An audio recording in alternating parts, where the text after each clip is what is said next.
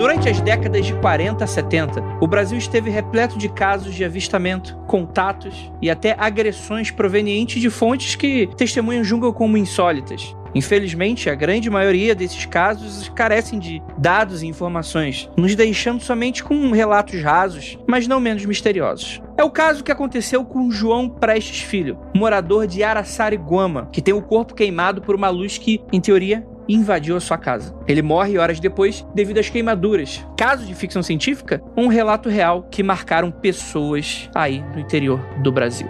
E a gente vai comentar mais sobre a incrível história do homem que derreteu logo depois dos recadinhos. E a gente já volta.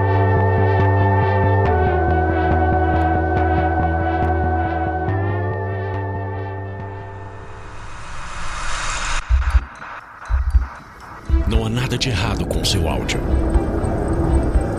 Adentramos agora através dos seus sentidos. Estamos preparando você para o que vai acontecer nos próximos minutos. Além do que conhece por tempo e espaço, o contato com algo além. Não conte para ninguém e nunca olhe para trás, pois este é Mundo Freak Confidencial.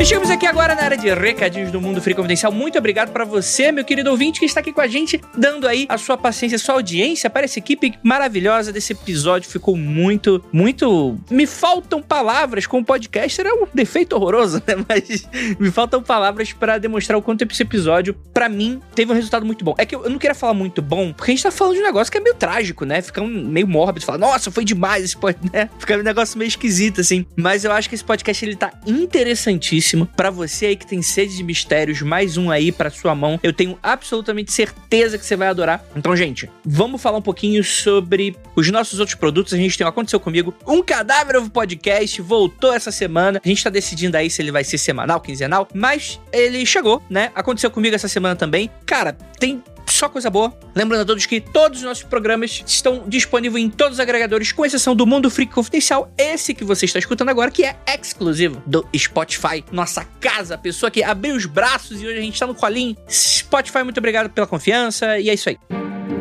Olá, eu sou Rafael Jacaúna, o believer oficial do Mundo Freak. Estou aqui para lhe convidar, fazer uma proposta. Que tal você conhecer uma nova plataforma, uma plataforma de streamer, para jogar um RPG com a gente lá no meu canal na Twitch, Jaca Freak. É bem fácil lembrar, Jaca como do Freak, Jaca Freak. Se você ainda não conhece, não fique de preconceito, não acho que é uma plataforma só de jovens, é de todos e todas. Estamos lá jogando vários joguinhos aleatórios e principalmente RPG às quartas, sábados e domingos. Quarta-feira jogamos Tormenta 20, aquele estilão bem D&D, bem caverna, exploração, mundo fantástico. Sábados Vampiro a Máscara e domingo, sempre um jogo one shot diferente, com grupos diferentes em cada jogo. Então, à noite, entre 7 e meia e 8 horas, começamos as lives. Apareça e pare de preconceito, porque a Twitch não é o demônio!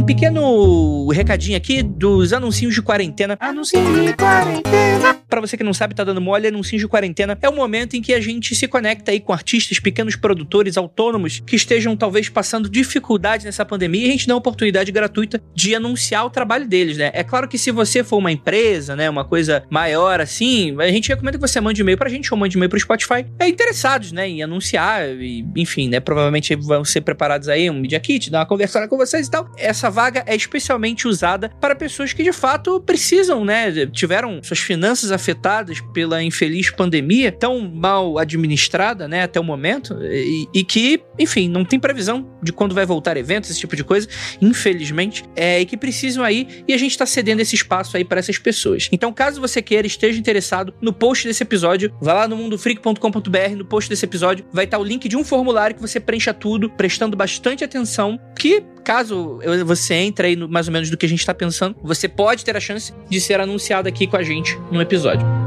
E hoje a gente vai falar aqui da artista plástica e artesã, trabalho incrível da Wild Spirit Artesanato. A Elaine, que trabalha com artes esotéricas. Inclusive, já cara, tra... cara, olhando aqui, eu vou, eu vou indicar o Instagram. Para qualquer coisa, você procura por ridespirit.artesanato. Ou então entra aqui no post desse episódio, que ela trabalha só com materiais incríveis. Cara, a gente tem runas, tabuletas, pingentes. Cara, dá uma olhada em todo esse trabalho que é maravilhoso, super profissional e com um visual belíssimo. Para você que gosta dos esoterices ou simplesmente curte a estética, mas não entende muito, também serve, não tem problema. Dá uma olhada aqui no Instagram dela que o material tá incrível. Inclusive, inclusive, inclusive, tô pensando em já pegar uma coisa aqui, hein? Será, será que fazer com desconto aqui pro podcast ser bacana? Vamos ver aí, vamos ver assim. Mas ela avisa que as peças são feitas à mão e trabalhadas com diversos materiais, assim também usando diversas técnicas diferentes. Ela trabalha com peças únicas e exclusivas, mas também aceita encomendas. Tem peças feitas de madeira, reaproveitado de podas, demolição e, enfim, muito material da natureza em si, né? Metal, ela pinta óleo, acrílico, telas de madeira e utiliza vários materiais também, como cristais, vidros do mar, pedras naturais e também faz oráculo em madeira, né? Como a gente citou anteriormente, né? Runas, ogan, peças de altares, rituais e decoração. Então fica aí um indicativo aí para você conhecer a Wild Spirit e dar um chega lá para ver se é o que você tá precisando. E eu tenho certeza que vocês vão adorar. Muito obrigado aí pela confiança mandar aí esse anúncio Wild Spirit e é isso. Gente, vamos para esse episódio que ele ficou muito intrigante. Será que você tem uma resposta para isso, nobre ouvinte? Eu espero vocês aí na área de comentários ou nas nossas redes sociais. É isso, boa ouvida e bora lá!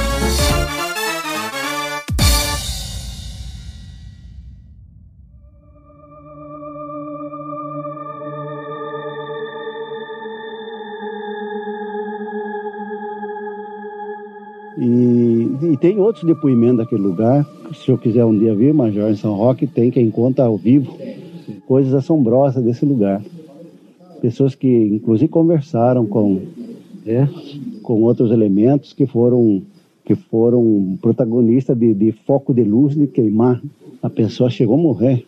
Tem aí, pessoa, nome, tudo que eu não guardo nomes. Um fato que, que ocorreu mais ou menos há uns 15, 15 a 18 anos atrás uma pessoa recebeu um facho de luz e queimou tudo, como se tivesse recebido um banho de água fervendo em cima, mas aonde tinha cabelo hum. e pelo não queimou, bigode, sobrancelha não queimou. Sei. O resto desceu tudo, a mão. morreu? Coisa impressionante, morreu em Santana do Parnaíba. Mas é gente de Araçariguama, conhecida. Araçariguama fica perto de onde? Aqui perto de São Roque. Sei. Você não ter um contato com esse pessoal? Pois não, inclusive o tesoureiro da prefeitura, o senhor era Sigomida, um senhor de 60 anos, pessoa que não mente, é, Sim. conversou com, porque pensaram inclusive que fosse alguma vingança, conversaram com, com que ele estava lúcido, perguntaram se não havia algum problema, se não foi alguém que tivesse feito alguma coisa para ele eu só falava a luz, a luz. E essa pessoa, eu sei que o sobrenome é Prestes, não me lembro. E essa pessoa que teria recebido esse facho luminoso a ponto de se prejudicar e até morrer, eh, chegou a conversar ou a ver gente dentro de alguma parede? Não, alguma... não. Só luz. Foi num carnaval isso aí. Ele vinha também de uma pescaria e chegou à casa dele. O pessoal dele tinha ido para Sariguama, que devia ter baile, algum divertimento lá na vila. E ele foi pela janela, porque a porta tá fechada e a janela encostada, que ele já sabia que era o costume da casa, né? E quando ele estava descalço, calça arregaçada, caboclo do sítio, calça arregaçada e com farolete na mão, ele viu uma luz parada longe dele, sabe, no escuro. Vamos dizer daqui a mesa ali, 20 metros, não? Quando ele bateu a luz, ele recebeu, obrigado, recebeu de encontro aquele facho, mas ele já estava na, no peitoril da janela. Quando ele recebeu aquele facho como se fosse uma ducha de água quente, que ele caiu dentro da casa. Ele sentiu calor? Ou... Sentiu um calor tremendo nele. Mas só isso. Aí ele saiu assim mesmo, foi até a vila, uns dois quilômetros mais ou menos de distância. Chegou lá, os pés, o peito do pé virado para trás, como uma ferradura, o pé ao contrário. As falanges dos dedos soltaram todas. Mão, tudo, tudo. Desceu toda a pele. Coisa impressionante. Pegaram logo ele de carro, levaram para ele foi examinado Santana, por médico nessa ocasião? Eu não sei. Deve ter sido, porque parece que foi a um hospital de Santana, Parnaíba. Não sei se é Santa Casa. Eu sei que ele foi atendido, mas não Mas desceu tudo. Tudo. Só onde tinha pelo forte, bigode, sobrancelha e o cabelo, e a roupa também não. Mas onde estava Pele. a pele em exposição, desceu. E eles desligaram todas as falanges. Ficaram desligados os ossos. Os ossos da falange e o- o- os pés que estavam também descobertos, é, en- entortou para baixo. O, o peito do pé ficou em, em côncavo, Sim. não, não, não pisava no chão mais. E isso sem explicação nenhuma. Só lhe dizia a luz, a luz.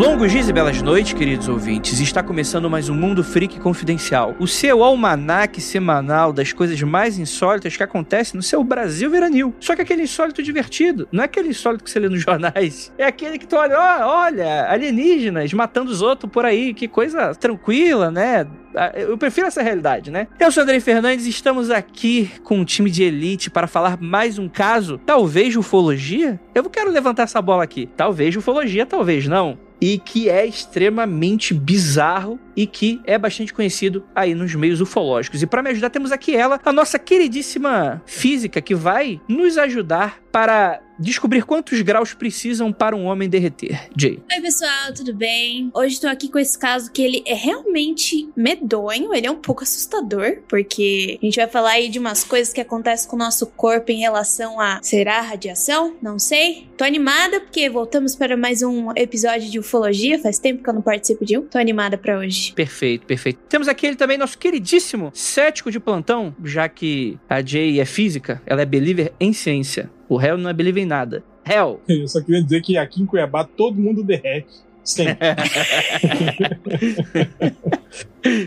ouso dizer que é verdade. Inclusive está derretendo agora, né? Exatamente. E temos aqui a nossa queridíssima investigadora oficial, Abduzira. Oi, gente, tudo bem? Ainda não derreti, mas eu não sei como que eu vou terminar a quarentena nessa pandemia. Com certeza derretido ou cérebro derretido. Tudo bem com vocês? Mas, Ira, você. Você já não se derreteu por mim? Ah, Nossa, ficou meio. cri. Ficou, olha aí, ó. Cri, ficou. Ira, é isso Você aí. que pediu por essa. No momento de exaltar essa beleza que é o amor, você não faz, Ira. Mas já sei, já sei qual é a tua. Já sei qual é a tua, rapaz. Gente, temos aqui um convidado também super especial que vai contar um pouco mais de detalhes dessa história toda. Afinal de contas, foi um caso que aconteceu com alguém de sua família, Gabriel Tavares. Olá, como estão todos vocês? Vamos lá, eu tenho muitas perguntas pro Gabriel, mas antes de qualquer coisa, eu acho que a gente precisa introduzir um pouco do caso pros nossos ouvintes. Pro ouvinte que ele é mais atento e já é apaixonado pelo nosso trabalho, sabe que a gente lançou no final do ano passado a segunda temporada do Criptologia, que foi uma temporada voltada para fenômenos ufológicos, né? No qual eu falo sobre diversos casos, né? Primeiramente focado ali na noite oficial dos OVNIs, né? Depois eu, eu falo de alguns casos, a gente chama um psicólogo, tem algumas entrevistas e por aí vai. Um dos episódios, se eu não me engano, é o episódio número 5. Talvez eu possa estar errado aqui, mas eu vou deixar a Nandinha colocar aí no- no- nos detalhes do post. Tem um pequeno trecho de uma fita cassete que tem uma entrevista no qual existem dois moços, um deles é delegado. É, eu não sei se são, são pessoas de Araçariguama, mas a pessoa que estava sendo entrevistada era de Araçariguama e ela fala um pouco sobre os fenômenos estranhos que aconteciam na cidade, ou pelo menos naquela região. Já que também é bom a gente falar que a gente tá falando do interior paulista, o interior de São Paulo tem bastante cidade e é bastante pulverizado. E muitas vezes é comum uma pessoa que participa de uma, de uma cidade conhecer ou frequentar diversas outras ao redor, porque tem eventos acontecendo ali no, no- às vezes as cidades são muito pequenas, né? Às vezes um você não tem, por exemplo, um hospital na, na sua cidade, mas vai ter na outra, né? Vai ter uma festa que vai acontecer naquela do lado, na vizinha. Então, assim, é algo de livre, é, de livre movimento, assim, pro pessoal, dependendo da região que você mora ali, várias cidades são bem frequentadas pelos moradores ali daquela região, né? E aí, esse moço, ele fala de um caso que aconteceu com esse senhor, conhecido como João Prestes Filho, que você- vocês escutaram, né? Não vou repetir exatamente o que ele disse, mas ele fala que, em dado momento, o João estava voltando da cidade, enquanto ele tá ali em casa, tomando banho, se preparando talvez para deitar, ele encontra uma luz no- no- numa janela, ele é acometido de algum mal que essa luz causa a ele. Ainda nesse mal, ele sai vagando, né? Em busca de ajuda, ele estava sozinho em casa, né? E aí ele é socorrido, é levado para o hospital e morre algumas horas depois. Esse é o resumo do caso. Então, vou passando para vocês aqui o caso é, houve um carnaval na cidade e ele, o João mesmo, ele não era muito de festança realmente, então ele foi pescar. Esse caso aconteceu ali pelo final da tarde, quase anoitecendo, pelo que eu entendi. Eu perguntei ao meu avô, minha avó, ele, meu avô tem 85 anos e ele tinha em torno de 11, 10, 11 anos na época e ele ele tem muito vívida essa, essa memória nele ainda. Minha avó, no caso, ela era sobrinha do João Carlos Prestes, tá? João Carlos Prestes filho. Então ele voltou, enquanto os filhos, os filhos e a esposa dele foram para a cidade numa micareta, numa festa de que até hoje tem, mas é muito menor, que eram festa da padroeira, ou então festa assim em volta da igreja, como é feito com é, normalmente cidade pequena com o tempo que ele, ele voltou da pescaria, voltou para casa, não dá para saber se ele estava tomando banho realmente, mas ele chegou em casa, ele deixou as coisas dele, entrou na casa. Quando ele foi sair, ou então quando ele estava lá dentro ainda, ele viu esse clarão, tchan, clarão essa, essa luz. Ele não soube o que estava acontecendo, ele foi dar uma olhada mais perto e ele sofreu um ataque. Né? Não sei se eu posso chamar de ataque, mas ele sofreu uma, uma pulverização de luz no corpo dele. Saiu correndo, voltou para dentro de casa e ficou trancado por um tempo ainda. Pelo que eu entendi, ele ficou trancado um tempo na casa dele. E aí ele saiu e foi para a cidade procurando ajuda, tá? Da onde que ele estava, onde fazia pescaria, é em torno de um a dois quilômetros descendo o morro onde ele estava. A casa dele fica na Castelo Branco. Hoje em dia essa casa não existe mais, tá? Que a Castelo Branco foi pavimentada por cima dela, que é exatamente no quilômetro 51, que tem um, um trevo ali que faz uma up. Ele mantém, uh, desculpa, ele teve que manter da, do quilômetro 51, direção interior, São Paulo, e ele andou mais um quilômetro, um quilômetro e meio, até o centro da cidade, onde ele foi encontrar o, uh, as pessoas para ajudarem ele. Ele sentiu uma queimação muito grande pelo corpo inteiro e ele só falava disso, tá? Essa é uma parte da história. Antes de você continuar, Gabriel, porque principalmente porque a gente vai entrar mais nos detalhes, é bom a gente deixar bastante claro que essa é uma história que ela entra muito nos anais do folclore folclore mítico da região, né? Por, e por diversas maneiras que a gente vai comentar aqui hoje. E mais do que isso, ela é uma história que ela só vai reverberar lá pela década de 60. Esse caso acontece no dia 4 de março de 1946, né? Um ano depois da Segunda Guerra Mundial terminar, né? Eu, eu gosto dar um pouco desses contextos porque eu acho que ela, que ela é importante pro, pro ouvinte se situar, né? Mas isso, obviamente, essa história roda na região, vira um pouco daqueles causos populares da região. E aí é quando, décadas depois, chama a atenção de ufólogos outros interessados no tema, que a partir daí vão investigar. Inclusive é muito importante isso, porque esse é um caso que ele cai muito justamente nessa coisa do, como eu falei, causo, né? Então tem muitos detalhes que muitas vezes não correspondem à realidade, né? Tem coisas a mais colocadas, né? Tem muita fantasia envolvida, né? Mas no duro no duro que o Gabriel falou, foi mais ou menos isso que teria de fato acontecido, né? É que vai ter, vai ter de tudo, né? Vai ter gente que vai falar que o cara ficou dias no hospital e, e a pele dele começou a derreter, né? Quando na verdade seria um outro tipo de fenômeno que ele tava passando, seria mais queimaduras, né? Coisas nesse sentido. Então, assim, é algo também a gente se atentar muitas vezes, porque muito por parte da questão sensacionalista da, da, da questão toda, é importante a gente tentar separar um pouco, às vezes, dos exageros colocados frente ao caso, que ainda assim é muito incrível, é muito absurdo, né? Quando a gente para pra analisar, né? E a gente não tem explicação sobre, né? Por mais que a gente tente, né? Quer dizer, vou, vou, vou, vamos ver aí, né? Vamos ver aí os céticos aí como é que vão reagir hoje. Mas, Andrei, eu queria até a opinião da Jay, porque o caso é, e na época, isso causou realmente uma, um mal-estar na cidade inteira, né? Não, na verdade, nem era cidade, era uma era um pequeno vilarejo, tá? Uhum. Então tinham mil pessoas, duas mil pessoas na, na, onde hoje é a cidade de Araçariguama, tá? Juntando com São Roque, seriam em torno de 20 mil, 30 mil pessoas. Era uma cidade muito pequena na época. Moveu pessoas da de cidade de Santana no Parnaíba, São Roque, Sorocaba e etc. Mas eu não tenho uma ideia do que, que pode ter acontecido com um raio, com essa. Raio não, não seria um raio, mas uma. que ele, ele tivesse essa intensidade para queimar uma pessoa com roupas. Pelo que eu tava lendo a respeito, né, do, do, do caso, tipo assim, né, não foram queimaduras como, como as pessoas imaginam que o Andrei tava falando aí, né, de, de derreter. E sim, tipo assim, eram queimaduras de pele, né? Coisa tipo como queimaduras de segundo grau, assim, né? Ele deveria estar com vermelhidão, bolha. Não, bolha já é terceiro grau, né? Então provavelmente só bem vermelhidão. E o relato falava que, por exemplo, a pele dele, só da cintura para cima, né? Ele tava, ele tava com essas lesões. E o cabelo, por exemplo, isso tudo não, não tinha sido afetado. Tipo assim. As roupas, né? Por baixo das roupas, né? É, exato. As roupas também não, e nem os cabelos. Então eles descartavam, por exemplo, algum tipo de tipo, fogo, alguma coisa assim, né? Choque, né? É, e a casa também não sofreu, né? É que se foi um raio, é, é choque, né? É choque. Só que daí eu li em alguns locais que tava falando que ele sofreu algumas queimaduras de terceiro grau e algumas de segundo grau. Daí varia, porque se for de segundo grau, é compatível com raio. É muito compatível com raio, por sinal. Porque pessoas sobrevivem a ataque de raios. Raio, no caso, relâmpago, tipo assim. Isso, se cair um relâmpago em você, você sobrevive. Eu acho que isso. Não raios alienígenas do espaço profundo.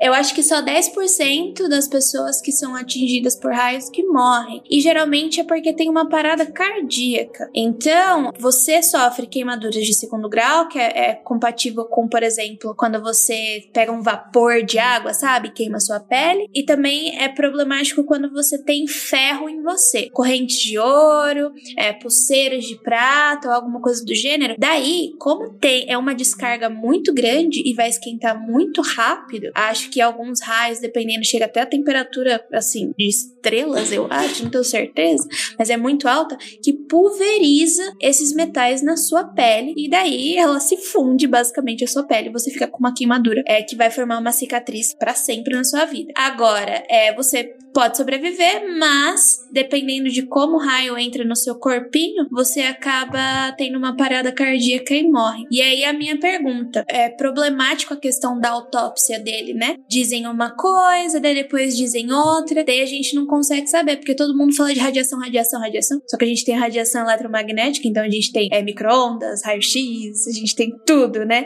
Então provavelmente as pessoas estão falando de raios gama, será que é o que vai afetar ali no DNA? Mas isso é mais condizente com câncer e queimaduras muito piores. Então, no meu entendimento do que eu li das queimaduras, de tipo não ter pegado fogo na roupa e coisas assim, parece ter sido um raio. Tanto que ele ainda correu, né? Ele ainda saiu, foi procurar ajuda. Sim, sim. Mas ainda é estranho o, o cabelo, porque o cabelo ele é queimado, né? Ele é queimado não porque pega fogo, né? A, a mesma coisa que árvores, né? As folhas elas se queimam não porque pegam fogo, elas se queimam justamente pela, pela rapidez com que o raio passa, sabe? Tipo, pela velocidade do raio, ele acaba queimando. É, mas o cabelo não queimou, né? Exatamente. Eu, eu acho que a Dia até ia falar sobre isso, mas eu já participei de, de CIPA, e aí tem esses negócios, assim, o cara fala sobre, sobre incidentes com eletricidade. Então, às vezes, dependendo de por onde a eletricidade percorre no seu corpo, assim, não atinge exatamente a, a, cabeça da pessoa. Então, os cabelos, por exemplo, não se queimariam. Só que isso, que, como a Jay tava falando, eu já vi que, tipo assim, descargas com, de, de, de, altíssima intensidade, como um relâmpago, por exemplo, costumam causar lesões internas por, porque o seu corpo se contrai, né, por causa da eletricidade. Então, geralmente, você tem lesões é, musculares, lesões de, de órgãos internos. Tudo que é músculo, isso. Mas talvez pode ser também com relação à intensidade. Talvez o raio não, esteja, não tenha pego diretamente na pessoa, e sim, por exemplo, na, na casa, alguma coisa assim, e ele estava só em contato com a parede, por exemplo, então deve ter se dissipado a eletricidade e ele pode ter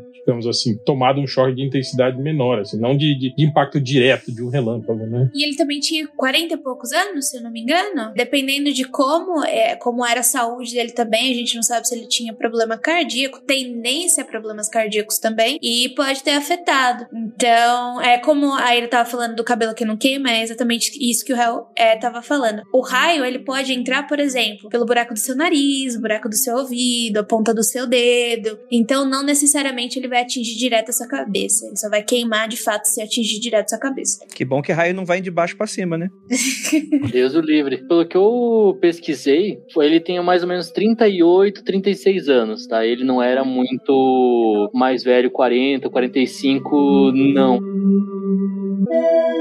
Vamos dar mais alguns detalhezinhos assim. Vamos começar um pouco com, com essa questão, né? Apesar do ocorrido ser em 46, como a gente falou, e o caso do interesse público vir a partir da década de 60, um estudo muito importante foram de uma dupla de ufólogos que aconteceu na década de 90, né? No caso, os pesquisadores o Cláudio Tsuyoshi Suenaga e o Pablo Villarrubia, que viajavam pelo estado de Minas Gerais em pesquisa do campo, e aí eles se depararam com um jornal e eles foram atrás do meio que do acontecido tentar investigar o que, que teria acontecido. Isso teria sido muito importante porque eles entraram em contato com pessoas que, ainda vivas, tiveram contato com os últimos momentos do João, né? Como, por exemplo, o Virgílio, que, que era primo, se eu não me engano, né, Gabriel? É, Exatamente. Ele fala o seguinte: João era branco e a pele dele ficou avermelhada, torrada. As mãos e o rosto queimaram-se mais. O rosto assou. Já o cabelo não queimou, assim como as roupas. Só podia ser mesmo uma coisa invisível que o queimou daquele jeito por dentro, né? E eu, e eu acho importante a gente falar um pouco também do relato do próprio João, que por ele ter ficado vivo, ele conseguiu falar o que que o atacou, né? O que que, o que, que aconteceu naquilo, né? Porque imagina o seguinte, ouvinte, se ele tivesse desabado no chão e morrido, cara, ia ter o um mistério, obviamente, mas você não sabe o que aconteceu. Você especula-se, é,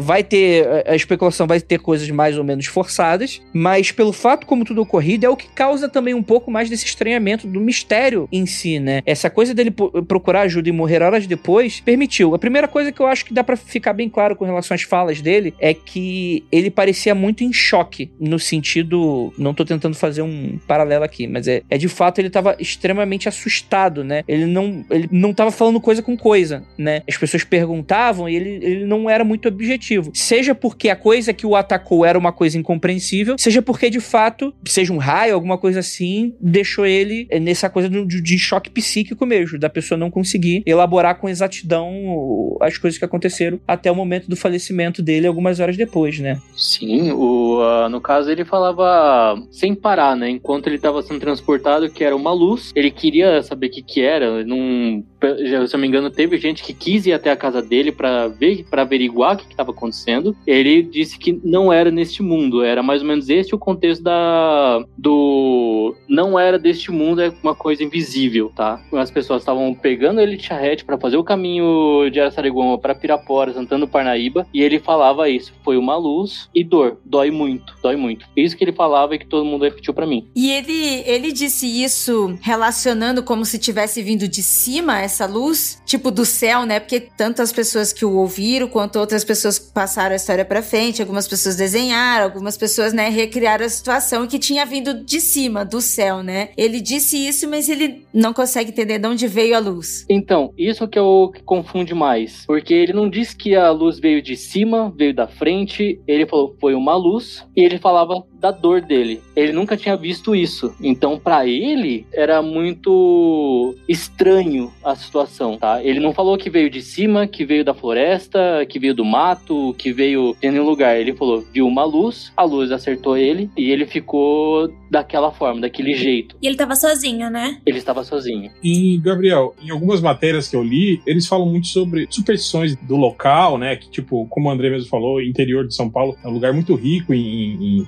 em lendas, esses causos, assim, né? E aí, numa das matérias que eu li, falava que ele já tinha tido um outro caso de, de que ele tinha sido provavelmente atacado. Das bolas de fogo. É, exato, por algo inexplicável também né, na, na mata. Você tem algum relato disso, Gabriel? Então, Hel, esse caso, as pessoas que eu entrevistei, eles não relataram nada falando que o João Prestes ele teve algum tipo de encontro com Boitatá ou algum encontro místico além desse, digamos assim, tá? Então, sempre que falaram, era basicamente dele, da família dele e desse caso da, do falecimento dele, tá? Mas eu li também que houve um caso com o Boitatá, não sei se vai ter mais algum outro, algum outro folclore, mas esse caso eu não fiquei sabendo, real. Eu li também que eles, eles você comentou que a casa foi, foi demolida, que construíram tipo a, uma pista, né? Passa, passa por lá, um trevo tal, foi desapropriado, mas uh, uh, falaram que a casa foi demolida, tipo, algum, algumas semanas depois desse ocorrido, que a família nunca mais voltou a morar lá. Isso é verdade ou foi só especulação da imprensa, tipo, só para criar mais, mais clima na história, alguma coisa assim? Então,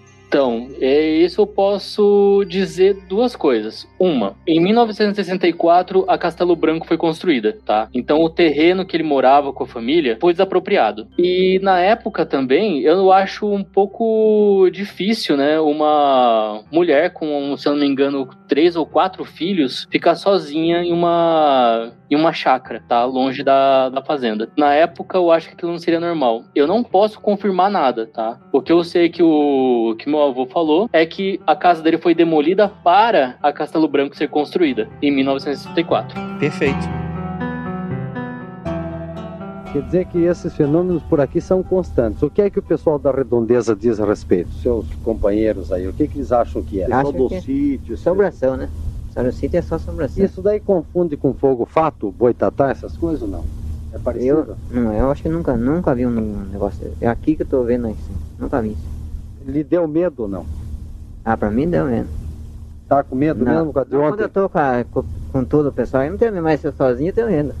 Renato, eu gostaria que você contasse, ah, descrevesse aquela cena naquele espaço da- do dia 8 ao dia 15, porque dia 16 você não estava Do mês passado. do mês passado, mês de março.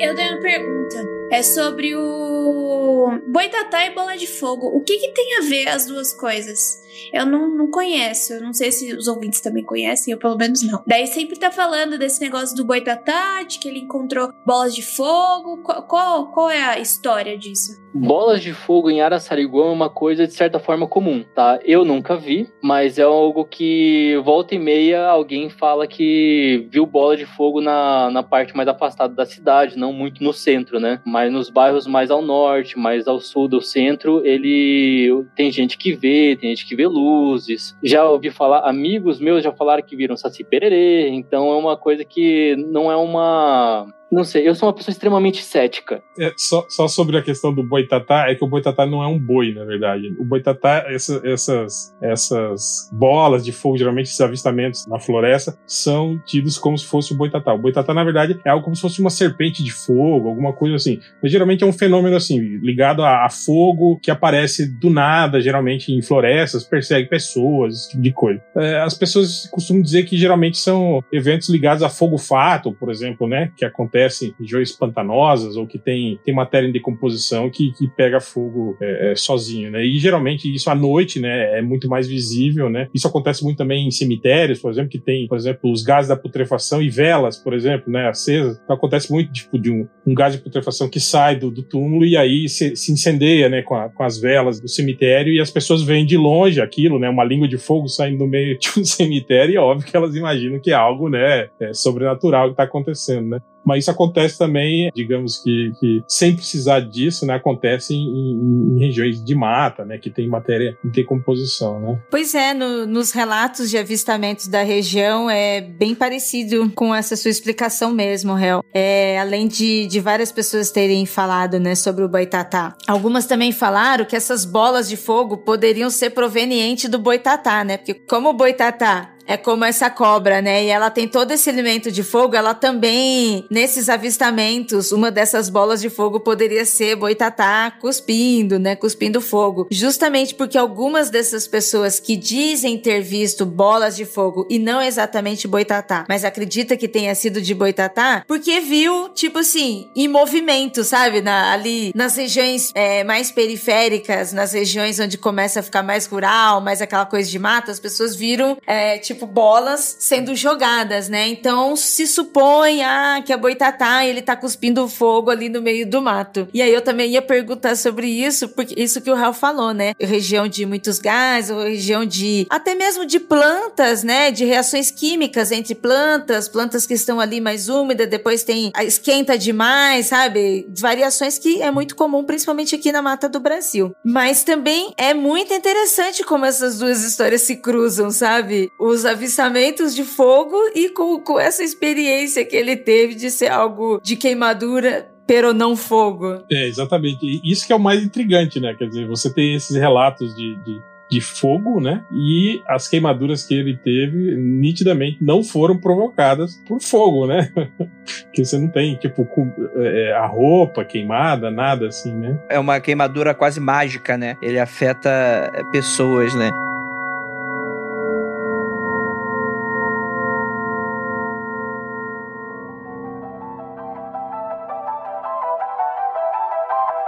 Mas é interessante porque É muito dessa narrativa do Boitatá, né? Vem muito dessa entrevista, né? Que esses dois ufólogos fazem com o Virgílio, né? É claro que é, as nossas informações sempre são limitadas, né? A gente não entrou em contato direto com as pessoas, tirando o Gabriel, né? Mas se o Gabriel confirma isso, então acho que é um pouco mais seguro a gente dizer que, de fato, fenômenos de bolas de fogo misteriosas nos céus e em matas é então algo comum, as histórias pelo menos, né? E é claro que isso vai entrar dentro do folclore popular de diversas formas, né? O Boitatá é uma delas, né? A própria Mãe Douro, inclusive, algumas dessas pessoas diferenciam, né? Falam, não, isso aqui não é Boitatá, isso aqui é, é, é Mãe Douro, dependendo do tipo de comportamento da bola de luz ou da bola de fogo, né? Inclusive, alguns falam até de trajetórias, falam, não, sai de lá da caverna do... Tem, tem uma mina de ouro, acho que talvez desativado, imagino, né? Que sai e o trajeto geralmente faz é de lá para cá e começa a ir por aí. O que é claro que para dois ufólogos investigando isso, o interesse deles é muito provavelmente investigar essa narrativa como sendo parte de uma construção para um fenômeno ufológico mesmo, né? Das pessoas daquela região interpretando aquilo à sua maneira como, como folclórico, como poderia ser as naves, né? Vamos colocar assim. É algo que a ufologia gosta muito de investigar nesse cenário, porque afinal de contas, foi um caso isolado? Aparentemente não, no sentido de que coisas misteriosas aconteciam na região. Talvez essa foi só um caso isolado por de fato teve um óbito, né? Mas também é, é, é bom a gente salientar, Gabriel, antes de você adicionar, que é o seguinte: década de 40, bicho, se tu morre no meio do mato, não tem CSI. Não tem ajuda, não tem, não tem apoio. Morrer, morreu. Se ali na região, porque Santana de Paraíba é aqui, é próximo, sabe? Se ali na região, ainda assim, se você morrer, você não vai ser descoberto em alguns lugares, que dirá nessa época. É um pouco da justificativa também pra gente ter, apesar de ser um, um caso muito falado, né? É pouca documentação, digamos assim, oficial e confiável, né? Acho que a Jay tava falando sobre a, as, a, os relatos das autópsias, né? Mas, tipo assim, cara, 46, interior do Brasil, né? Praticamente não tinha investigação, né? Tipo, é isso. Você coleta o relato do cara, morreu, morreu e acabou, né? Fica por isso mesmo, né? Mas isso que é o complexo, né? Como é que os caras da ufologia vai me pegar um caso que quase não é documentado para redocumentar, para mim parece um grande bololô, entendeu? Porque uma coisa diz uma coisa, e depois acha outra coisa e diz outra, daí pega outra pessoa e lembra de outra coisa. Eu não sei se eu concordo muito com a, a galera que tenta estudar casos de ufologia e, tipo, parece que eles estão forçando algumas coisas, né? Meu Deus, as pessoas vão me odiar de novo nesse episódio. Mas mistificar uma parada, Andrei, você disse que o fogo saía da mina do ouro e ia para o centro da cidade, correto? É, eu não falei centro da cidade, mas acredito que tenha sido isso mesmo dos relatos. Isso. O caso é, eu já trabalhei na. Eu fui agente turístico na mina do ouro de Araçariguama. Eita. Por algum tempo. Tá? Então ali tem um brejo, tem um pântano ali embaixo. E que é comum tá? Então ali é, a mina do ouro já tem uma certa mística ali em volta da cidade, né? Ficou parada por anos ali. Depois disso, um prefeito ele reformou, virou uma, uma atração turística. Só que eles fizeram um parque, cuidaram ali e tem um brejo enorme ali, tá? Ali embaixo, digamos, na mina do ouro, no pé do morro. E bem no meio, no começo do morro, tem um brejo. Exatamente esse é o caso. Então, se aparecer fogo fato ali, realmente as pessoas vão ficar assustadas vendo aquilo, achando que é alguma coisa diferente, ou alienígena, ou espiritual, místico. Tem uma outra coisa também, principalmente, Jay. Não, as pessoas não te odeiam, as pessoas te amam, Jay. Inclusive, muito sucesso, resenhas de livros da Jay lá no Instagram. Você que tá ouvindo, aproveite pra ir lá, que é o sucesso, hein? Então, a gente tá falando dos anos 40, né? Então, tipo, muita dificuldade para se ter um entendimento, para se ter uma pesquisa e pra ter até uma importância sobre isso, né? Como a gente bem falou, interiorzão do Brasil, dane-se, né? E nos anos 60, quando teve né, onde a gente tem a participação do exército, apesar dos pesares, mas a gente tem a participação do exército em registrar avistamentos, a gente tem um comportamento diferente, sabe? É, você tem registros, mesmo que são registros indefinidos, no sentido eles não estão definindo o que seja, o que, que acontece, mas normalmente as pessoas são mais analíticas, né, para poder falar a, as coisas que aconteceram, né? A gente não encontra a resposta, mas você tá percebendo que a pessoa tá sendo um pouco mais pragmática para tentar entender. No caso dele, como logo depois ele morreu e as pessoas começaram a levantar várias histórias, e aí começou a misturar, né? As histórias com cultura, e aí vira história da cidade, vira aquela coisa que um vai contando com o outro, até mesmo com uma com orgulho, com uma felicidade, sabe? De você estar tá contando de alguém ali, porque você também se importa, né? Você não tá contando porque você tá falando mal, você se importa, a sua cidade, você conhece as pessoas. Se desde pequena é assim mesmo, acontece as coisas com alguém, a gente quer saber. E aí, nesse querer saber, a gente vai aumentando e vai passando coisas pra frente também. Uma cidade pequena tem que ter assunto muitas vezes, né, Ira? Não sei se pra você Nossa, como é que é eu- assim, mas é assunto a gente cria. Ai, Gabi, se eu estivesse lá, pode ter certeza que eu ia ser amiga da sua família. Ia estar aqui também falando, gente, eu fui lá na casa do Gabriel, hein? Fui lá, bati palma. É que quando eu digo que é meio forçado, é porque assim, é uma história antiga que resgataram depois de um tempo. E que não necessariamente precisa ser sobre OVNIs, pode ser sobre qualquer outra coisa. É isso que eu fico um pouco incomodada com essa história. Porque, primeiro, uma pessoa morreu. A gente tem que ter um pouquinho de respeito. Segundo, é misterioso a forma que ele morreu, claro. Toda a mitologia criada é muito interessante, porém, eu acho meio forçado a gente puxar essa coisa de ufologia, que pode ter sido, pode envolver. O Boitatá mesmo. O- Exato, pode ter sido Boitatá. Ou agora você vai me dizer que o Boitatá é alienígenas, entendeu? Não tem como. É meio complicado. Quem garante que não?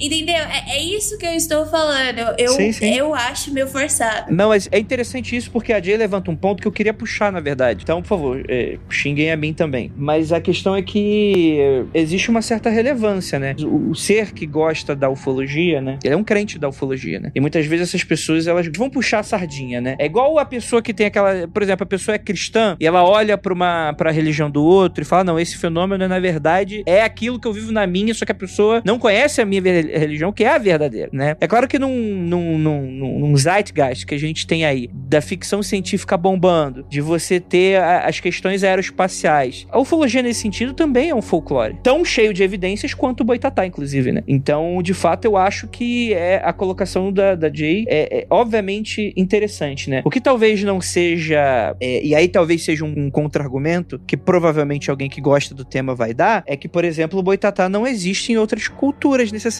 né? Mas relatos ufológicos começaram a pipocar no mundo todo. Então pode ser também um argumento usado nesse sentido, né? Cara, esse lance do Boitatá é foda porque, tipo assim, isso é uma lenda indígena, né? Pré-português no Brasil. Se eu não me engano, acho que o primeiro relato escrito foi do padre Anchieta, em 1530 e pouco, entende? É isso. Ele avistou, um, tipo, uma língua de fogo na- na- no meio da floresta, ficou assustado, e quando conversou com os índios, assim, os índios falaram pra ele, né? Eu acho que até a, a palavra não é nem Boitatá, é Baetatá, né? Que vem é, do Pi-Guarani, que significa literalmente coisa de fogo, né? É, tipo assim, algo desconhecido de fogo, né? E aí, com o tempo, foi virando Boitatá. Então, é, é algo que tá no, no- no- no imaginário do brasileiro desde antes do descobrimento, né? Então é algo que realmente é, é folclórico e tá praticamente vivo desde aquela época no, no inconsciente. né? Uma coisa que eu queria puxar sobre isso, como a gente falou é, a respeito de, de, tipo assim da falta, digamos, de, de perícia nas investigações da época, tal. por exemplo, isso que, que a Jay tava falando de descarga elétrica, por exemplo. Cara, isso é muito simples, né? Tipo, se tivesse, por exemplo, relato de que se tava chovendo naquele dia ou se tava o tempo, né, para assim ou não, a casa, por exemplo, tinha energia elétrica, tipo, Não, energia elétrica não tinha, não tinha saneamento básico. Era 1946 e não- Uhum. praticamente não tinha carro, entende? Então não tinha nem geladeira, não tinha nada no, no caso nessa época. A gente tava perto dos anos 50 nos Estados Unidos, que já tinham certos eletrodomésticos em casa, e aqui ainda era,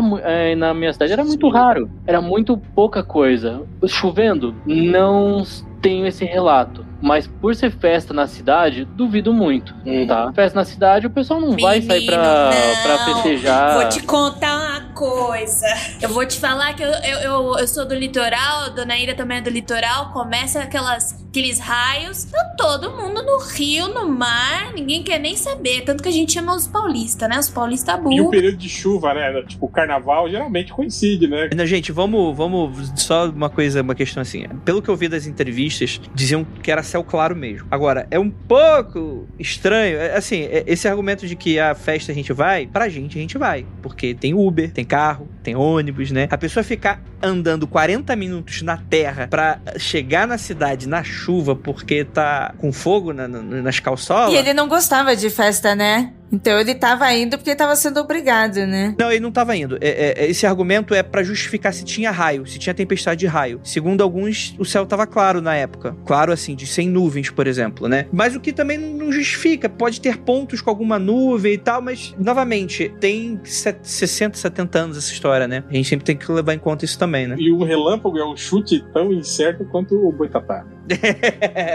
é que o relâmpago a gente conhece, né? Não é nenhuma possível explicação, porque tendo em vista o que aconteceu de fato, ele é uma parcial explicação. Não, só que geralmente relâmpagos deixam outros indícios, né? Por exemplo, se acertasse, por exemplo, a casa, alguma coisa assim, teria ficado, né, é, algo danificado, por exemplo, em algo assim, algo daria para identificar, né? Geralmente. Né? Não, se, se a, cara, raio causa, tipo assim, se o raio cai em areia, faz vidro. É o tipo de coisa que não dá pra se. Não é não, não foi um raio fantasma ou um raio ninja que apareceu e não deixou vestígios, né? Só deixou vestígios no cara, né? Que estranho, né? Mas é, é interessante porque toda essa discussão que a gente tá tendo, ela é muito relevante pro caso, porque tudo isso é colocado, né? É bom a gente sempre lembrar que a gente é um podcast de mistério, que fala sobre ufologia e tal, mas ninguém é burro. E obviamente que as situações mais comuns e triviais foram levantadas, né? No caso, por exemplo, na época, na, na na sua certidão de óbvio, constava como queimadura a causa-morte. As pesquisas feitas por esses ufólogos, até anteriores, até a década de 70, confirmavam detalhes que até é, outras coisas que haviam sido omitidas ou até mesmo tirando algumas coisas que foram inventadas, como por exemplo que a pele do cara se liquefez, né? Que, que é algo muito comum que o pessoal costuma dividir por aí, né? Na época do ocorrido, por exemplo, ele teria morrido na madrugada às 3 horas, né? E não às 22, né? E a partir de relatos que estavam dos presentes, né? João Prestes não tinha nenhum desentendimento ou desafeto com pessoas pessoas da cidade. Vamos comentar que isso é algo que pode ser comum,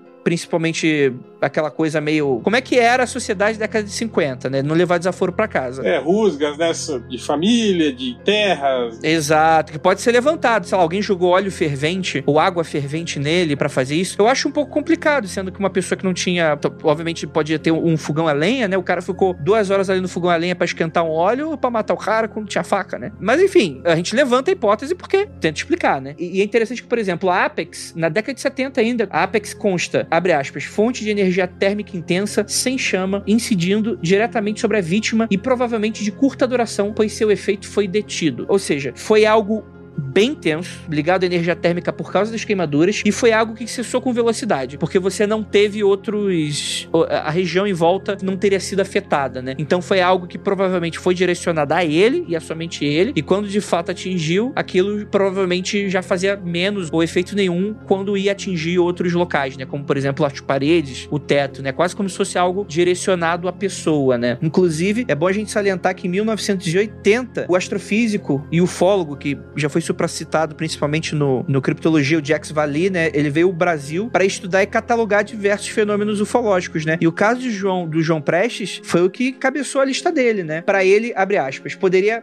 Prestes ter sido atingido por um raio? De acordo com o pesquisador brasileiro, o Felipe Machado Carrion, depois de entrevistar Salvador dos Santos, que ainda vivia, o tempo estava claro, não apresentava condições com raios, não conseguimos localizar o povoado, nem as testemunhas, e como o caso aconteceu há mais de 40 anos, dificilmente alguém vai confirmá-lo. Então, assim, é um caso que ele também é, como acabei de falar, também carece de muitos detalhes pra gente tentar descobrir. Mas é claro que mesmo assim ainda é algo muito absurdo, né? De qualquer maneira. Gabriel, eu ia é... te perguntar sobre isso, se além de boitatá, se as pessoas também acabam não sugerindo outras coisas, sabe? Outros eventos, se as pessoas comentam alguma coisa também. Porque realmente é uma história que sim, é, é um mistério que a gente não vai chegar em solução alguma, além de ter sido há muitos anos, né? A pessoa já faleceu, as pessoas mais próximas também não precisa ficar movendo, né? Tudo isso já foi. É, mas né, queria saber se as pessoas da cidade comentam alguma, algum outro evento que poderia ser isso. Hum, nesse caso, sendo bem sério com vocês, esse caso ele não é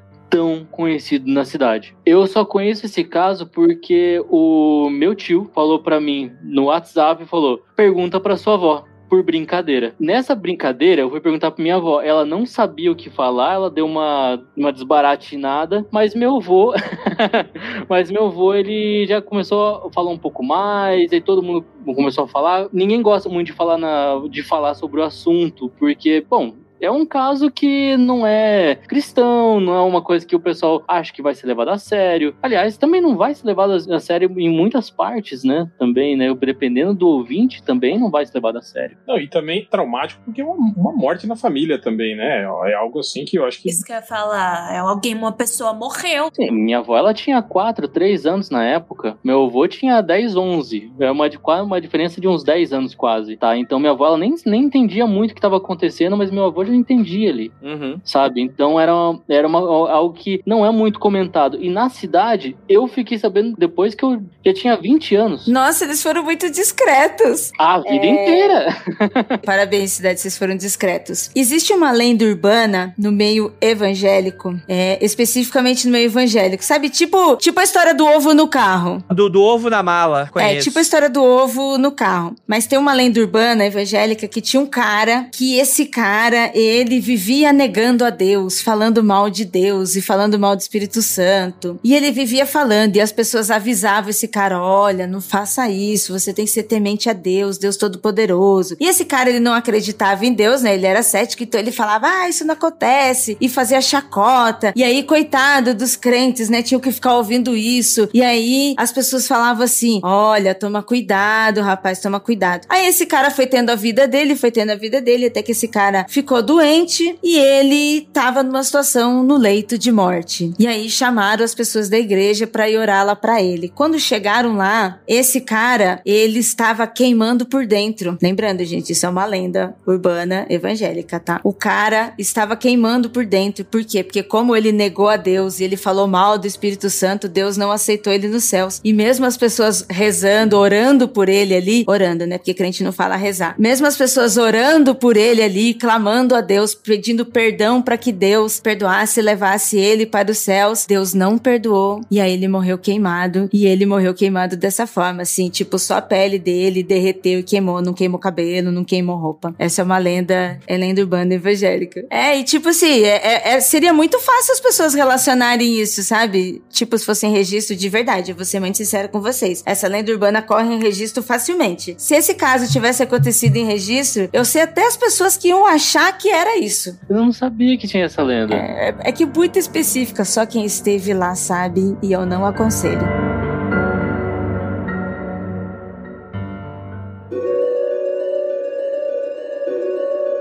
Eu vou puxar aqui um pouquinho a parte ufológica, que eu acho que ela que é também interessante, porque o que a gente pode se basear talvez seja em outros relatos de testemunhos que passaram por situações parecidas. Apesar de ser um pouco incomum, né? Geralmente a ufologia, os testemunhos envolvem os avistamentos, contatos e coisas desse sentido, mas existe uma parcela que de fato existe um pouco dessa desse ataque por parte dessas supostas espaçonaves, né? E de algumas maneiras, né?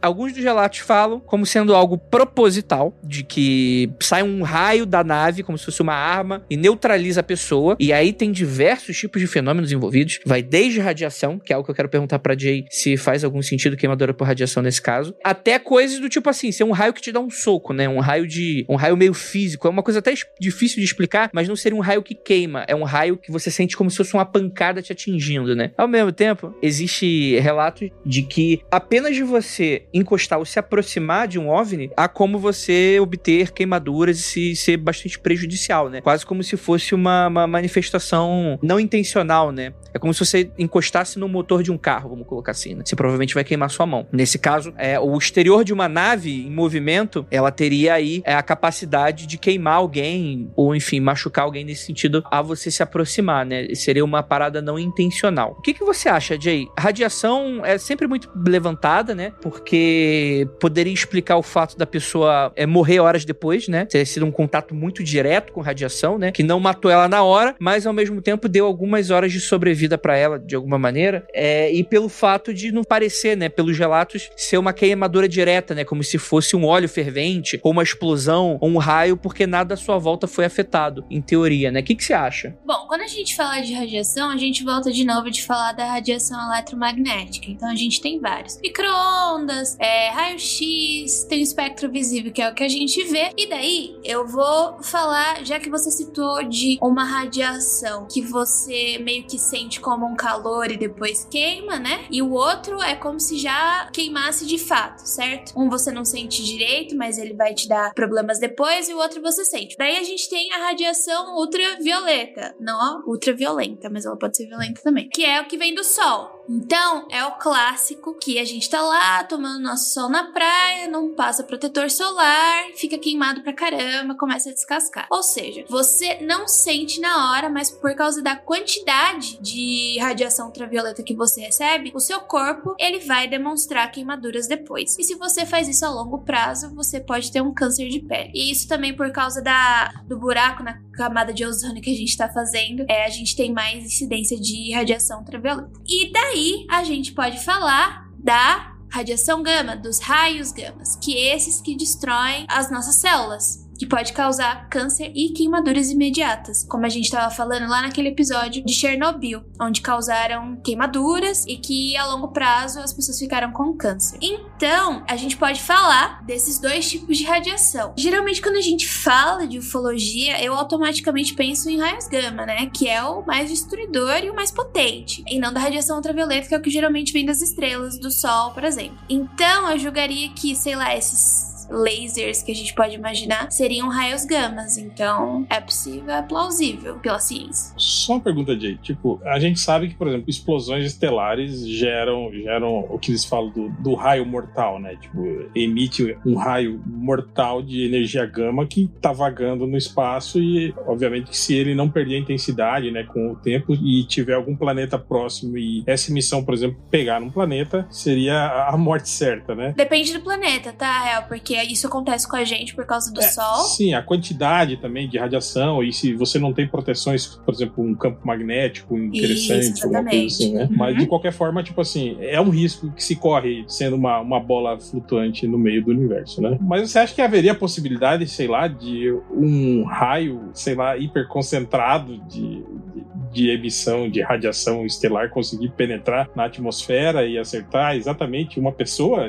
Tipo, não, não me parece algo, sabe? Ah, mas quando é Deus, porque Deus perdoa, Não, né? seria muito azar, exatamente, né? Porque Esse cara fez- Ou, sei lá, uma emissão de, de massa coronal do Sol, por exemplo, né? Que consegue entrar na atmosfera e, sei lá, e atingir uma região muito pequena, específica, do tamanho de uma janela de uma casa, por exemplo. Sei lá, isso me parece algo impossível, né? Não, da radiação ultravioleta não. Se a gente ainda tentasse falar, sei lá, de raios gamas que a gente pode ver, que ocorre, né, aqui no nosso planeta pelo efeito fotoelétrico, espalhamento Compton, a gente poderia até pensar, mas vindo do Sol, bem concentrado, ó, é- ele vai ter que passar o nosso campo eletromagnético, daí depois ele tem que passar a nossa atmosfera, daí depois ele tem que acertar o Brasil. Do Brasil ele tem que acertar São Paulo. Acho que não vai rolar. É descovador, gente. É descovador e é isso aí. É muito mais fácil, né? Acreditar que foi, foi, obviamente, foram os alienígenas. Se o Rafael tivesse aqui, seria o demônio, tá? Apesar disso que a gente tá falando, tem um, um, um urso que já caíram, eu acho que dois ou três meteoritos na casa do, do cara, na mesma casa do cara lá. né? Mas também ele mora na Rússia, né? Lá é comum, né? Olha, é mais fácil cair meteoro na Rússia do que no Brasil, porque é o tamanho daquele país. Não, eu concordo, mas tipo assim, exatamente na mesma casa, né? Dois, três, né? É muita sorte, Ah, né? mas é porque Deus não gosta de russo. Tá na, tá na Bíblia. Pois é, eu ia falar, é muito aquele meme mesmo, né? Deus mandou chance, você não quis, meu filho, só caindo coisa na casa do cara, só na casa do cara ali, ó. É tipo, é o cara orando. Deus, me mande uma mensagem se eu preciso me mudar, né? Aí ele fala, filha da puta, vou jogar te- o Texas na tua, na tua casa. Eu quero ver. Tu não se mudar. Só uma coisa que eu tava querendo falar com a Jay sobre essa questão de queimadura de radioatividade. Tipo assim, mas nessa intensidade de ser imediato, assim, de ser algo. Porque pelo relato foi um, flash de luz, né? Eu fico imaginando que a quantidade de, de radiação pra causar isso numa pessoa, tipo assim, num flash imediato, assim, deveria, sei lá, pelo menos contaminar a casa toda, as pessoas que tiveram contato com Sim. ele, provavelmente, né? Então você teria, tipo, não só ele morrendo, mas outras pessoas sentindo aí problemas de radiação no decorrer aí do- dos dias, né? Provavelmente. Você tá certíssimo, Hel, porque é a questão, a gente volta pra questão de Chernobyl, onde as pessoas iam lá e basicamente se queimavam, se derretiam, né? Elas eram derretidas. Mas Chernobyl continua emitindo radiação. Por sinal, Dona Marie Curie continua emitindo radiação, isso porque ela só mexia um pouquinho com, com o minério, entendeu? Então, ela continua emitindo radiação. Então, provavelmente várias pessoas seriam Porra, contaminadas. alguém tem que avisar pra ela, porque porra, vai ficar se perigoso, né? Piada. Hashtag humor e piadas. Não, beleza. Radiação explicaria tudo, com exceção do fato de pessoas não estivessem morrendo na cidade depois do fenômeno. Será isso que você tá falando, Jay? Sim. Hum, tá. Não, pera aí, André. Explicaria tudo? Não. Tipo, da onde que vem essa radiação? É, se- é, supondo que foram Você não sabe? alienígenas. Ou o boitatá é radioativo, o poder do boitatá é radioativo. Meu Deus. É o boitatá da Marvel. Daqui a pouco parece aí. É o boitatá com superpoder, né? Ele é uma cobra normal que ficou, tá pegando fogo por causa da, da radiação, né? Gama. É uma cobrona, ela foi, ela upou, né? Mas, ó, é, é interessante. Por onde que eu quero chegar com isso? No caso, então, e se a gente descartasse o fato de ser um flash de luz? Vamos colocar aqui uma, uma suposição, vamos criar uma hipótese aqui. Existe é, uma crença da ufologia das sondas. Que seriam os pequenos objetos que se soltam das naves maiores. Em teoria, eles não seriam tripulados, né? é, Hipoteticamente. E que eles teriam um trabalho de se aproximar com mais. A averiguação deles seria mais em terra mesmo, né? Existem relatos, por exemplo, de sondas entrando em apartamentos e em casas, por exemplo. É um drone. Perfeitamente, perfeitamente um drone. Então vamos imaginar esse, esse objeto como sendo algo minúsculo, mais ou menos um metrinho ali de diâmetro, mais ou menos. Talvez um formato discoide, talvez um formato mais esférico. Não importa, algo que desse para entrar em uma janela. Né? Seria algo luminoso, eu tô falando de características dele, mas ele não estaria soltando raio nenhum. Não, não seja um fecho de, de radiação eletromagnética, ou seja lá, gama. Ele emite. Exato, ele é como se fosse uma pedra de césio gigante. Isso que eu tava pensando, tá. É, isso faria sentido do fato do cara sofrer as consequências da radiação, mas ao aquela, vamos dizer assim, essa pedra de sésio gigante depois ir embora, esse cara continuaria emitindo radiação dessa maneira? Porque o fecho tá jogando em você. Nesse caso, a pedra de césio gigante não tá fazendo nada, mas os efeitos dela foram em você. Eh, Faz sentido? Faz, faz sentido, porque o que você tá me falando é basicamente o que aconteceu em Goiânia. A pessoa toca coisa, depois joga coisa de volta, se ela emite radiação. Não, ela não emite radiação. Não quer dizer que eu vou tocar na pessoa que tá com câncer e vai passar câncer pra mim, porque não é assim que funciona. Se esse objeto, vamos dizer, vai, esse minério de césio fosse embora, não, ele não ia estar emitindo radiação, pelo que eu entendo. Sou a Jay do futuro e eu vou explicar esse meu raciocínio. Se essa condição hipotética acontecesse, sim, seria como o acidente de Goiânia. E sim, essa pessoa poderia contaminar outras pessoas com irradiação porque ela teve contato direto. Quando uma pessoa sofre contaminação radioativa, esse material continua emitindo radiação, contaminando outras pessoas. Mas como é que eu cheguei nessa resposta de não? A pessoa não emitirá radiação para os outros. A irradiação é a energia característica de uma fonte radioativa. Ela acontece quando existe exposição do material ou do corpo de alguém à radiação emitida pelo elemento radioativo. Isso pode acontecer sem a pessoa estar em contato direto com o material. Ou seja, uma pessoa que sofreu irradiação não se torna uma fonte de radioatividade, não sendo perigo algum para as pessoas. Isso acontece, por exemplo, na radioterapia, que foi o que eu pensei nesse momento, mas não foi o que eu disse. O exemplo dado foi o acidente de Goiânia.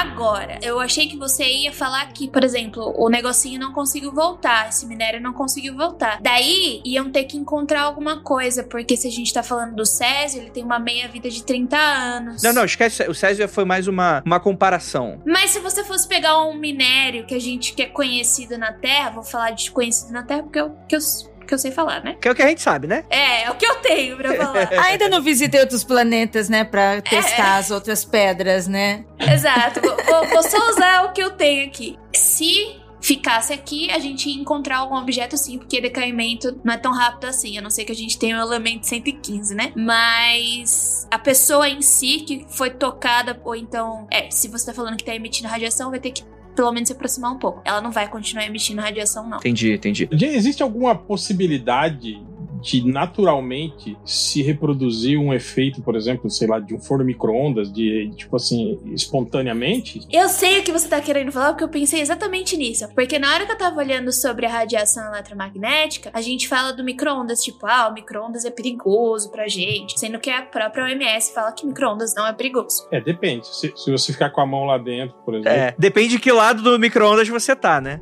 Exato. Daí era isso que eu estava pensando. E se eu concentrar os raios de micro-ondas e mirar na cabeça de alguém, eu vou conseguir fritar ela? Vou, né? Porque é isso que ele faz com a matéria. Sim. Nossa, mas daria muito trabalho, não daria não? Por que, que alguém faria Daria. isso? Alienígena, né, Ira? Ira, pra você ter ideia, o micro-ondas foi descoberto por acaso. Tipo, tinha um equipamento militar que era, eu acho que, pra, é, voltado para radar e ele emitia uma onda eletromagnética exatamente na mesma frequência em que hoje os micro-ondas emitem. E o cara só descobriu isso porque ele botou um copo de água ao lado do equipamento e, tipo assim, enquanto trabalhava. E quando ele foi pegar o copo de volta, ele percebeu que a água estava quente. E aí eles descobriram isso, que aquela frequência de onda eletromagnética que o equipamento emitia, ela fazia isso, ela agitava as moléculas lá e esquentava a coisa. E a partir daí eles desenvolveram a tecnologia do forno micro Quer dizer, essa história que eles contam pra ele, mas na verdade é tecnologia alienígena, né, que foi licenciada E testada em pessoas, né? é, através de acordos com os reptilianos né, e por aí vai. Mas, de qualquer forma, esse efeito da onda eletromagnética afetar coisas ao redor existia. Quer dizer, só que como ele não concentra, como o forno micro-ondas é feito para concentrar, obviamente que se você ficasse com a mão ao lado, por exemplo, do equipamento, não, não, só se você ficasse, sei lá, 15 minutos com a mão parada exatamente no mesmo lugar, e aí sim, você ia sentir que sua mão está esquentando, né? É, eu só queria fazer mesmo um adendo de que eu tô falando que, tipo, ah, a gente não emitiria radiação. A gente emite radiação normalmente, tá? Radiação infravermelha, não faz mal pra ninguém. Ah, Jay, fiquei um pouquinho alegre aqui que eu poderia, nossa, será que dá pra fazer uma experiência e virar uma super-heroína pra isso fortalecer? Droga. Não, não tem como. Eu tô falando no caso hipotético que o André me deu de tipo, eu tocando na, uma coisa e virar um- uma fonte de radiação ambulante que vai matar todo mundo. Não, mas normalmente o corpo, tudo emite radiação. Nosso corpo emite radiação. Mas ninguém vai morrer, tá tudo bem. É radiação infravermelha, não causa nada na gente. Jay, é isso. Sua participação no episódio foi fantástica. Muito obrigado por confirmar que OVNIs existem. Agora, é. Não, porque de fato, é- é, pensando dessa forma, você consegue encontrar então um paralelo com essa narrativa de que ao se aproximar de uma sonda ou algo nesse sentido, algo extremamente brilhante, porque é uma característica comum de OVNIs serem bolas de luz, né? E aí seria uma questão, não sei se necessariamente radioativa, eletromagnética. Você teria uma frequência que talvez possa ter queimado a pele dele, mas não a roupa e o cabelo. É, não sei se isso seria possível, mas pra, na minha cabeça faz. O que tá explicado. Pra mim tá explicado. É, e a gente sabe, né, Andrei, que o, o sistema de propulsão das naves são baseados exatamente em eletromagnetismo e emissão de plasma, né? Que são duas coisas que podem queimar pessoas. Exatamente. Por causa do elemento que. Desculpa. É. Cara, eu amo, amo, amo, amo, amo ufologia. Amo ufologia. Mas entre isso e o Boitatá estão em pé de igualdade. E não é demérito do Boitatá, não. E nem da ufologia. Acho que é interessante, interessante. Poderia soar meio desrespeitoso, mas o Yuri Brito fez um comentário aqui. É, é que o Gabriel é da família da pessoa, né? Mas o, o Yuri Brito falou: ó, estava de dia, ele pode ter dormido no sol durante a pescaria e aí só percebeu depois. Bebida, né? Tal, né? Colocou a marca de, de biquíni? Não, não, acho que não. E aí teve esse problema, né? Tipo, uma, uma insolação grave que matou ele depois. E ele só sentiu os efeitos depois que passou o efeito da bebida alcoólica, alguma coisa assim, né? Mas é óbvio que isso pode soar desrespeitoso. Não, acho que no marca de biquíni eu acho que não era muito comum na época. Mas o dormir no sol, eu acho que seria uma coisa normal, na verdade, tá? Não é uma coisa que eu, por exemplo, não tenha feito. E mesmo assim, eu, bom, não sei se vocês já dormiram no sol, se vocês já foram nadar num rio, Já, num já dormi bêbado no sol e realmente queima bastante. um pouco, um pouco. Se você tira de roupa, não tem problema. Pode ser, né? A cor que caiu do espaço, caiu só ali. Foi muito rápido, né? Caiu, ninguém viu e já foi, infelizmente. Tem essa possibilidade também, né, Ira, de algum experimento científico de governos aí com alguma algum satélite que emite raios mortais para matar pessoas e eles, né, estavam infelizmente no lugar errado na hora errada. Mas isso é óbvio que é mais ficção científica, né? Ó a cara da Jay, ó. E estavam em Araçariguama. É, não, é, o- é o que o, o cara lá do Space Today fala, né? Tipo, por que, que diabo que os, os alienígenas, quando vêm pra cá, só vão pra, Ibiúna, Araçariguama, só vão pra esses lugares, né? Tipo, por que, que eles não vão lá no, no centro de Nova York e pegam uma pessoa e falam, ó, vamos levar esse cara aqui, entende? Sim. Pô, mas, mas isso também é de uma. Desculpa, eu gosto muito do menino do Space Today. Adoro, beijo pra você. Mas isso também é de uma estupidez profunda, né? É, é claro que se você vai investigar gorilas e você vai invadir o território dele, você começa é, invadindo com um helicóptero no centro do, do grupo dos gorilas e vai no soco com eles pra pegar um exemplar. Seria muito mais fácil, né? Se você quer um gorila, você vai onde tem a maior concentração de gorilas, né? Não, tá, é, você entendeu o que eu quis dizer, tá? Não vem com essa, porra. Cacete. Você vai tentar o máximo possível, não não invade. Porque se acontece o negócio dele, mano, acabou o grupo. Pera pra quem te quero, acabou. Tipo, você não vai investigar nada da, das relações socioculturais, econômicas eh, dos gorilas, né? A troca de dinheiros, né? O, a, quando eles vão pro cinema. Você não vai saber disso. Você tem que ir aos poucos, na encolha. Você tem que ficar vendo ali como é que é o comportamento deles, sem assustá-los. Então, por isso a presença humana tem que ser a mínima possível, né? É, muitas vezes, provavelmente, com câmeras apenas nos locais, né? Andrei, eu acho que se a ideia é não assustá-lo, você não deveria pegar os caras e enfiar sondas pelos seus orifícios. Não, mas aí tu. Mas esse é o- essa é a questão. Por que, que tu vai parar Sariguama? Tu vai pegar justamente o cara que tá sozinho dentro de casa, ué. Mas é isso. Aí quando o cara chega, galera, vocês não vão acreditar. E não acredita mesmo. O, o ET completamente tá certo. Melhor eh, abordagem que tem é essa. Ainda paga de maluco do doido, né? André, André. É, ué. Ô, Ira, se você tá indo pra uma civilização, você tem como regra, por exemplo, não quero me revelar, seja porque você não quer, seja por questões éticas, seja por uma questão moral, porque você não, não é permitido você evoluir aquela, aquela raça cedendo tecnologia ou coisa nesse sentido, e você quer fazer um estudo de observação de fora pra dentro, você não pode de maneira nenhuma afetar o comportamento deles com a tua presença lá, cara. Isso é óbvio. Isso eu sei, isso eu sei. Então. Inclusive, não, como diz o real, não colocar sondas em orifícios das pessoas ou das outras espécies. É isso que eu quero você- dizer.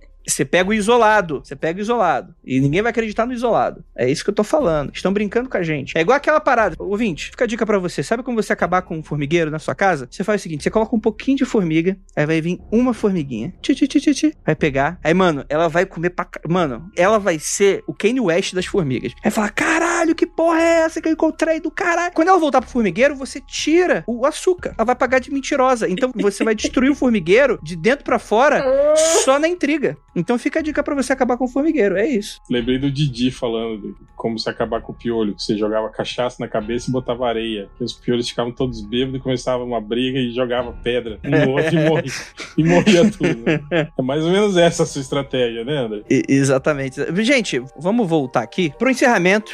É, Gabriel, cara, gostaria muito de agradecer a sua presença. A gente sabe que é um tema que muito provavelmente mexe com a tua família de alguma maneira, né? Até inclusive desculpas aí qualquer brincadeira que a gente tenha feito, mas é um caso que é- é- a gente leva muito a sério e a gente acha que, que a gente deve ser sempre muito respeitoso com relação a esse tipo de coisa que acontece, que afinal é uma vida, né? Que invariavelmente você pode ficar triste por ela, né? Uma tragédia de qualquer maneira, né? Por mais misteriosa que seja e tal. E também é- é- é- afastar qualquer coisa sensacionalista, dito por um episódio que tá uma hora falando sobre disco. Mas obrigado aí por ter decidido seu tempo, mano. E obrigado por ter conversado aí com seus familiares. Tem alguma mensagem final que você gostaria de deixar pra aí pros ouvintes, alguma coisa assim? Muito obrigado, foi um prazer estar aqui com vocês, compartilhando essa história. É uma história que eu já queria contar fazia muito tempo, tá? Mas eu não tinha pra quem contar exatamente e agora ela é pública.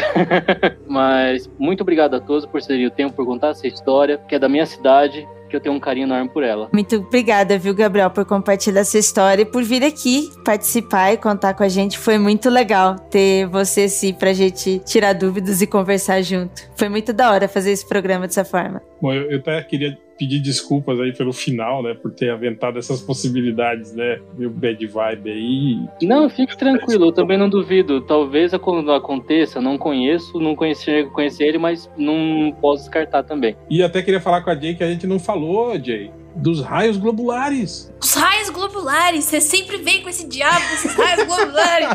Puta que pariu, réu. Esse Ah. fenômeno que existe e que nunca foi comprovado pela física, mas existe! Não foi filmado! Meu, cada um tem um. O, o réu são os raios globulares. Daí vem o Rafael com o elemento 115. Eu tô muito ferrada com vocês. Eu já torço, tipo, não vai falar dessa vez, não vai falar dessa vez, mas não, sempre vem. Ai, meu Deus. Eu queria agradecer ao Gabriel, eu tomei um susto, eu não sabia que ia ter uma pessoa da família do, do moço aqui, deu, eita! Mas muito legal, foi legal saber de uma pessoa que, tipo, viveu num lugar, é, eu só conhecia ali a região de São Roque, então foi super legal você contar um pouco da região, do que aconteceu por ali, das coisas que mudaram, da modificação. E eu continuo achando que não foi alienígena e que foi alguma coisa que foi perdido por ali, sabe? Alguma informação foi perdida, não foi anotada, isso porque a gente não tinha tanta, tanta atenção em relação a esse tipo de coisa, né? A, a esses fenômenos. Então, eu acho que foi alguma coisa que ficou perdida. Sinto muito por essa situação, mas muito obrigada pela contribuição. Fico imaginando também Boitatá, né? Chamando a gente de vira-lata, né? Por que, que vocês acham que é ET? Tô aqui fazendo meu serviço, cumprindo o, o, meu papel e vocês vão achar que é ET. Ele deve estar muito puto. Eu estaria aí. É isso, gente. Muito obrigado para todo mundo que ficou até aqui. E é aquilo, não olhem para trás.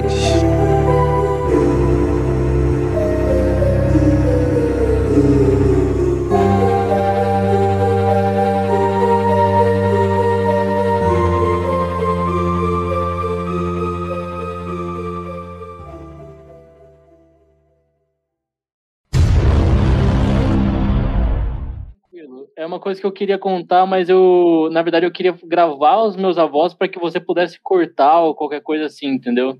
Eu cheguei a fazer uma gravação de duas horas, uma hora com cada um. A burrice minha foi que eu vendi o celular e apaguei tudo que eu, com a gravação. É, essa, Oh. Sim, é, é, essa é a cara é. que eu fiz, gente. Mesmo que não viesse pra gente essa gravação, mas seria uma gravação legal pra você também, né? Pra você Seria. ter ali. Ô, grava de Nossa, novo, só pra ter. Sei lá. Não, o meu avô acabou de sair do hospital. Quando daqui a um Ah. ano eu consigo. Putz. Não, acabando a pandemia, eu vou aí pessoalmente. Eu sequestro Gente. alguém da sua família, ele vai me dar a Eu sentença. tenho uma pergunta agora que já parou. Já parou? Acabou? Aham. Acabou a gravação, né? Sim, É, mas tá, tá ao vivo, hein? Aconteceu e ela não lembra quando ele morreu, é isso. Não, ela nem tem ideia exatamente, tá? Quem tem ideia é o meu avô, que ele já tem, ele é, porque ele é um pouco mais velho, ele tinha uns 10, quase 10 anos mais velho que a minha avó. Uhum. E o minha avó, ela, ela chegou, ela falava pra mim do que a avó, do que a mãe dele, mãe dela falava, do que os tios falavam e do que os filhos falavam, entende? Então era mais ou menos uma, uma coisa de família. Terceirizado, quase. Era uma Exato. história.